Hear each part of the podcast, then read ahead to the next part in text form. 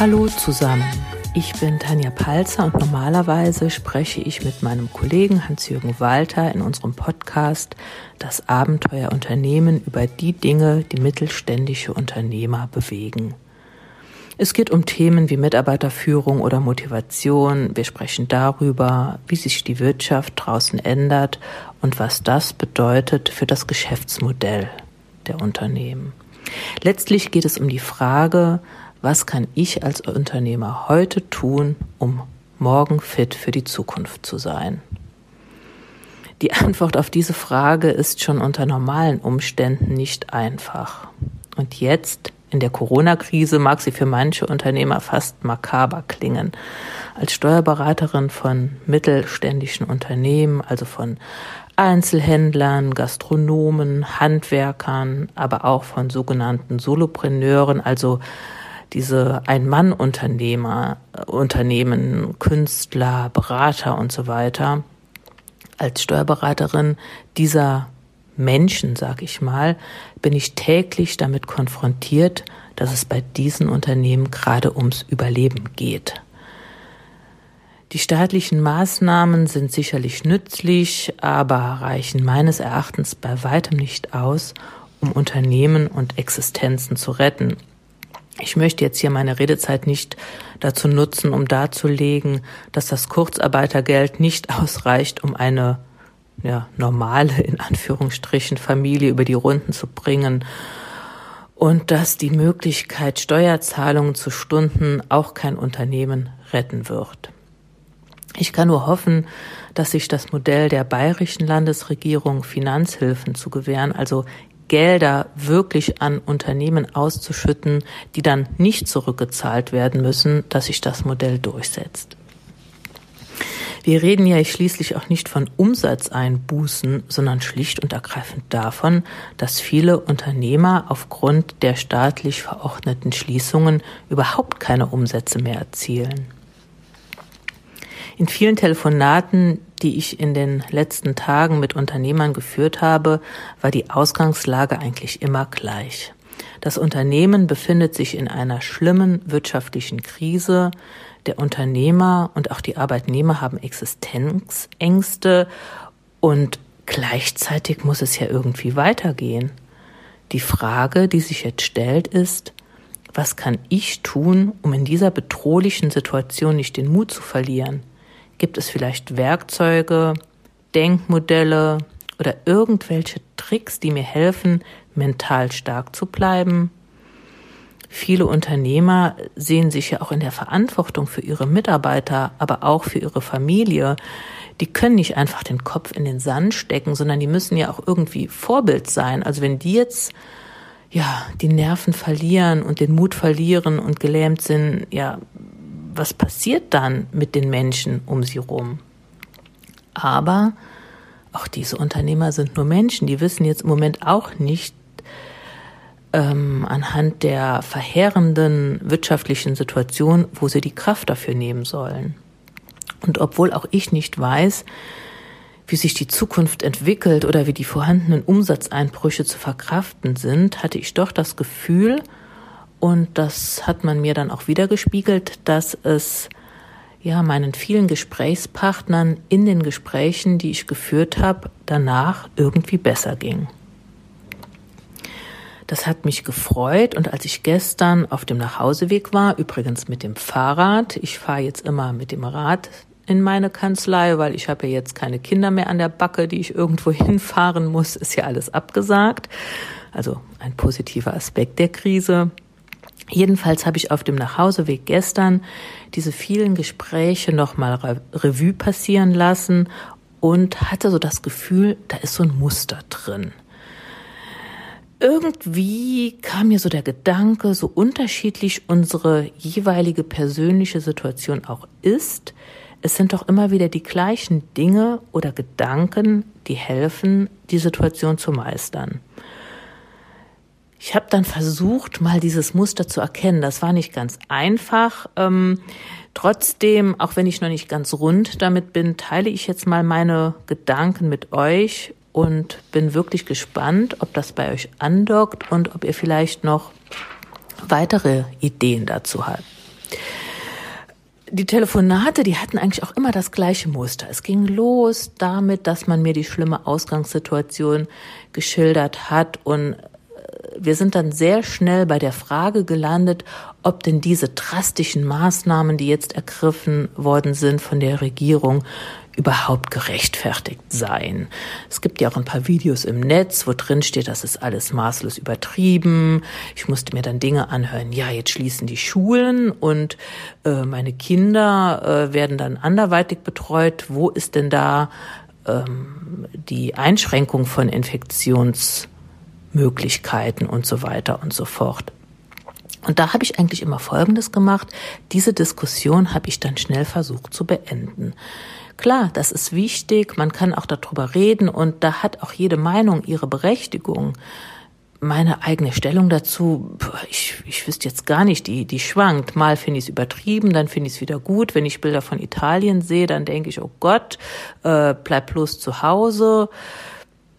Naja, jedenfalls habe ich versucht, ähm, das zu beenden und da fiel mir so ein Modell ein. Ich weiß gar nicht, woher es stammt. Ich habe es, glaube ich, mal gelesen in dem Buch von Covey, Stephen Covey. Und zwar behandelt er sowas wie Interessenbereich und Einflussbereich. Ich habe dann zu meinen Gesprächspartnern gesagt, stellt euch mal einen ganz großen Kreis vor und in dem Kreis ist alles drin, was euch interessiert. Selbstverständlich interessiert es euch, wie geht es weiter mit der Corona-Krise, was ist mit meinem Unternehmen, äh, wie sieht's mit unserem Familienfrieden aus, haben wir noch genug Toilettenpapier und so weiter und so fort. Aber wenn der große Kreis euer Interessenbereich ist, wo also alles drin ist, was euch interessiert, dann macht jetzt mal einen sehr viel kleineren Kreis da rein, malt den da rein und schreibt daran Einflussbereich. Das könnt ihr beeinflussen. Und überlegt euch doch jetzt einfach mal in eurer jeweiligen individuellen Situation, was könnt ihr denn beeinflussen? Was ist euer Einflussbereich? Und nur da ist es doch lohnenswert, Energie reinzustecken und zu überlegen, was kann ich denn jetzt ganz konkret tun, um die Situation ein bisschen besser zu machen. Der Hilfsgedanke dazu war dann, wenn ich mich mal auf den Einflussbereich konzentriere, die Zeit. Ich habe dann immer gefragt, überleg doch mal, wo sagst du denn schon seit schon seit Monaten und Jahren, ja, dazu komme ich nicht, eigentlich wäre das wichtig für mein Unternehmen, aber dafür ist im Tagesgeschäft keine Zeit. Es gibt doch bestimmt Dinge, die du jetzt tun kannst. Und ich muss sagen, unglaublich waren die Ideen, die die Unternehmer da entwickelt haben. Es ging los mit ganz profanen Dingen. Naja, ich müsste mal mein Mahnwesen ordentlich strukturieren. Ich müsste mal meine Kundendatei aktualisieren. Ähm, ja, dann tu's doch. Jetzt ist doch die Zeit. Es ging aber auch ein bisschen weiter. Ein Unternehmer sagte mir, seit Jahren möchte ich mal Mitarbeitergespräche bei mir etablieren. Ich habe das Gefühl, ich verliere so ein bisschen den Draht zu meinen Leuten und da ist echt Potenzial, wenn ich mich mal, wenn ich mir mal anhöre, was die so zu sagen haben.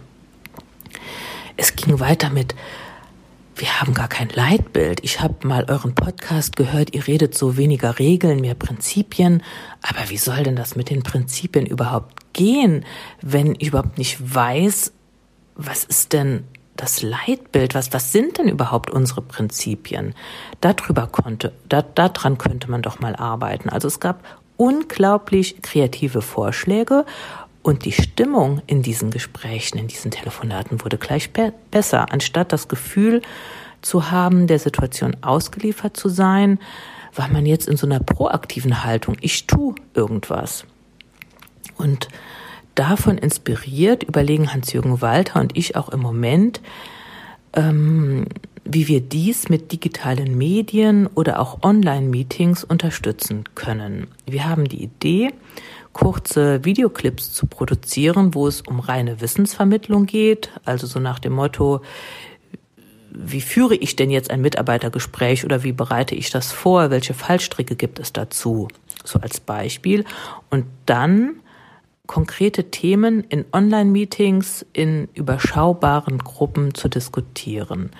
Dazu wäre es jetzt für uns ganz wertvoll, mal zu hören, wie denkt ihr das? Hättet ihr dafür Lust? Wäre das was, dass man so bestimmte Wissensclips oder einfach auch nur PowerPoint-Präsentationen, also eine Wissensvermittlung macht, online, relativ kurz, aber dann, und das ist uns jetzt wichtig, ähm, euch damit nicht alleine lässt, so nach dem Motto, jetzt haben wir alles gesagt, was wichtig ist, jetzt legt los, sondern das nochmal reflektiert und dann auch in Gruppen so per Zoom-Meeting oder so bespricht.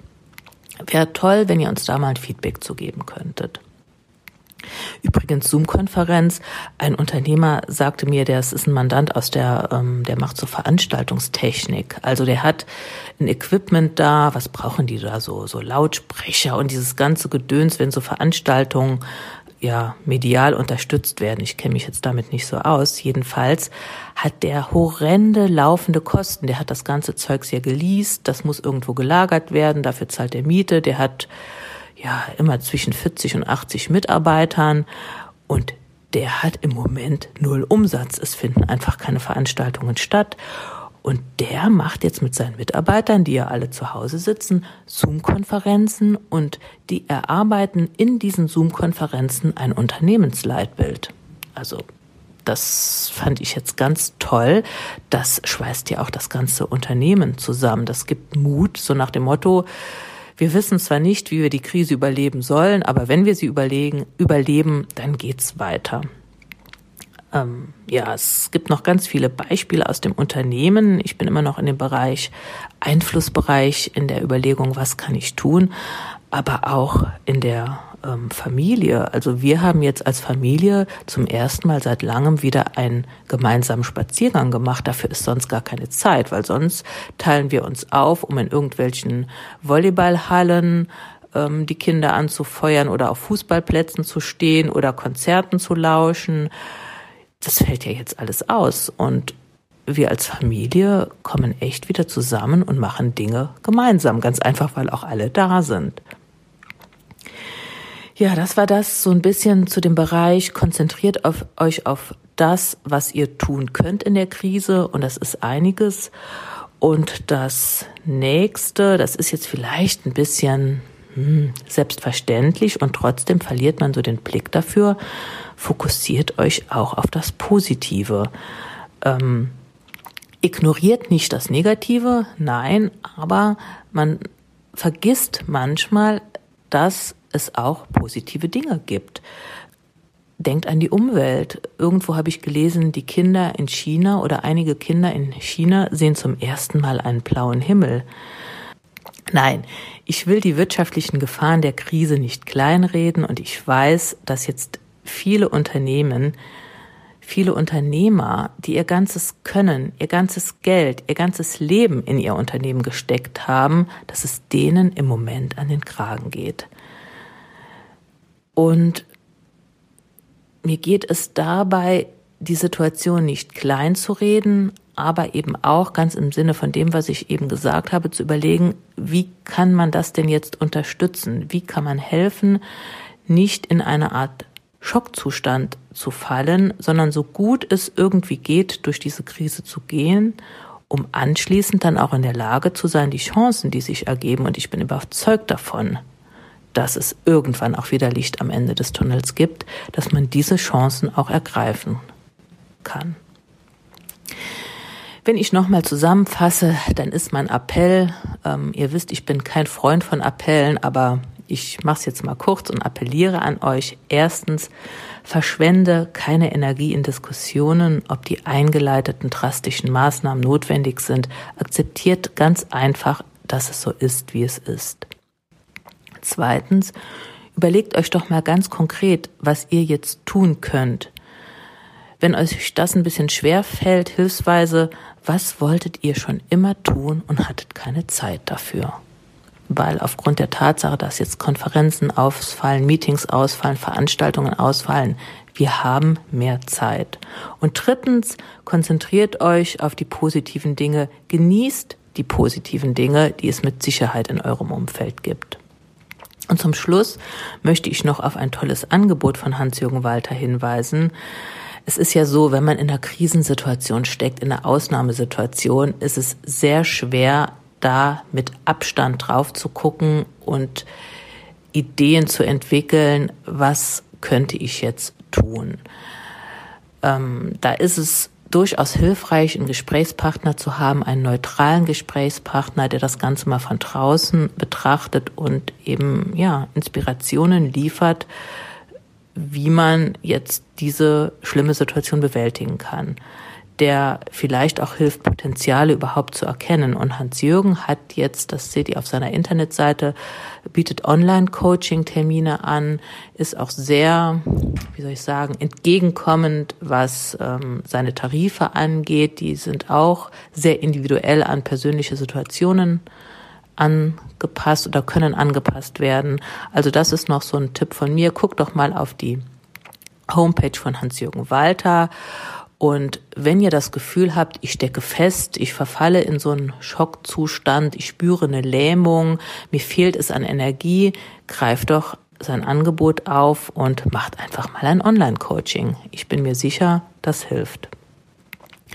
So, bleibt mir Danke zu sagen fürs Zuhören. Ich wünsche jedem von euch, dass er einen guten Weg findet, diese Ausnahmesituation zu überstehen und lasst es uns wissen, wenn wir was für euch tun können. Bis bald, eure Tanja. Ciao.